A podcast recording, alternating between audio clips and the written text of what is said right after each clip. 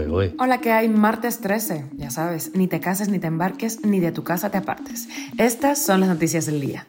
Esto es Cuba a Diario, el podcast de Diario de Cuba con las últimas noticias para los que se van conectando. La construcción de viviendas en Cuba este año ni siquiera cumplió el 60% del plan. Cuba debuta en el mapa latinoamericano de feminicidios. ¿Qué significa esto? Te lo explicamos.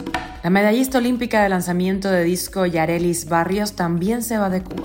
¿Y ETEX está cerca de implementar la tarifa plana? Te contamos algunos detalles. Cuba retrasa la aprobación de su controvertida ley de comunicación social. Seguimos en la ilegalidad. Esto es Cuba a Diario, el podcast noticioso de Diario de Cuba. El plan de construcción de viviendas en Cuba volvió a cumplirse este año, como es norma desde hace décadas. Al solo llegar al 58%, la cifra es incluso más baja que la reconocida en octubre pasado, cuando los directivos del sector señalaron que iban por un 76% del proyecto. Esto según información del diario oficialista Grama. Las autoridades aseguraron que este año se solucionaron más de 7.000 pisos de tierras y se erradicaron 52 cuarterías, pero no reveló la cifra de casas que aún tienen ese tipo de piso ni el número de cuarterías que les falta por eliminar. Tampoco mencionaron las cifras del número de viviendas precarias que han levantado ciudadanos desesperados por conseguir un techo. Las últimas estadísticas revelaron que en Cuba hay un déficit de más de 800.000 viviendas.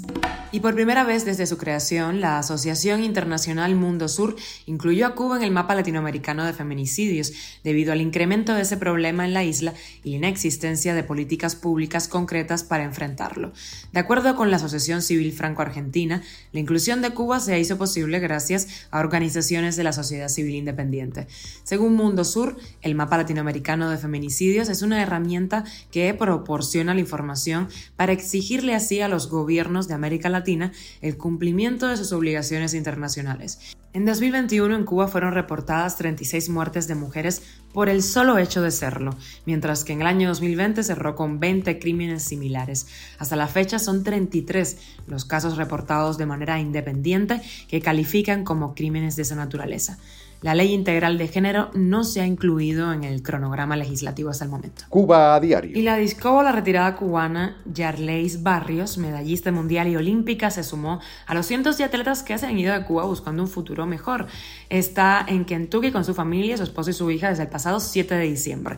Así lo hizo saber en Facebook el humorista cubano Ciro Cuartel, que dijo que cruzó con su familia por Piedras Negras.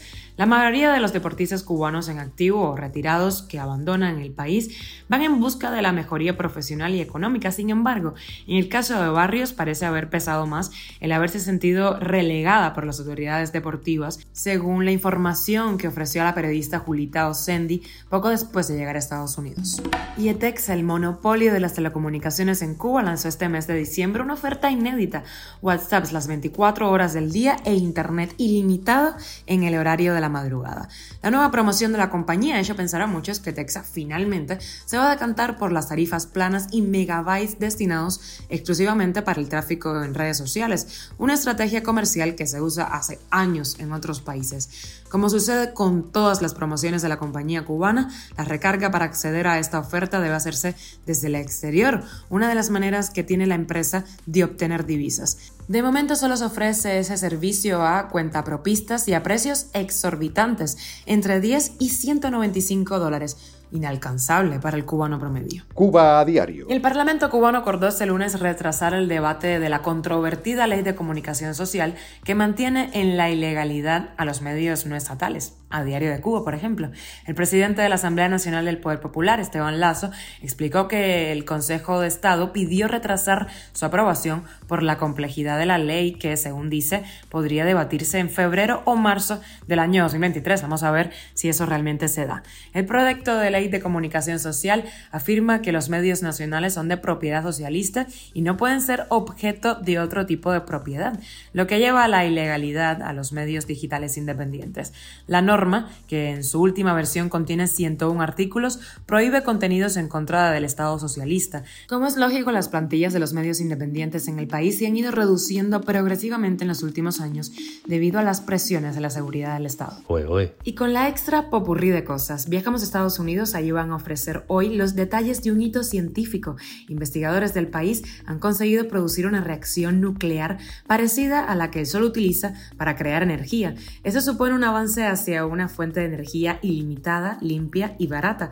Los científicos llevan desde los años 50 trabajando en este tipo de energía libre de carbono y aunque aún quedan al menos 10 años para su uso comercial, seguro que le salen muchísimos inversionistas.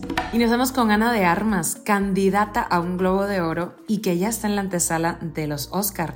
Felicidades para la cubana.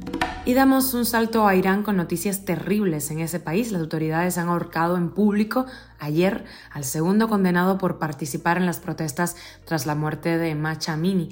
La imagen del preso colgado de una grúa en una plaza pública le ha dado la vuelta al mundo. Esto es Cuba a Diario, el podcast noticioso de Diario de Cuba, dirigido por Wendy Lascano y producido por Raiza Fernández. Gracias por informarte con nosotros. Recuerda que estamos contigo de lunes a viernes en Spotify, Apple Podcast y Google Podcast, Telegram y también nos puedes seguir en redes sociales. Yo soy Wendy Lascano y te mando un beso enorme.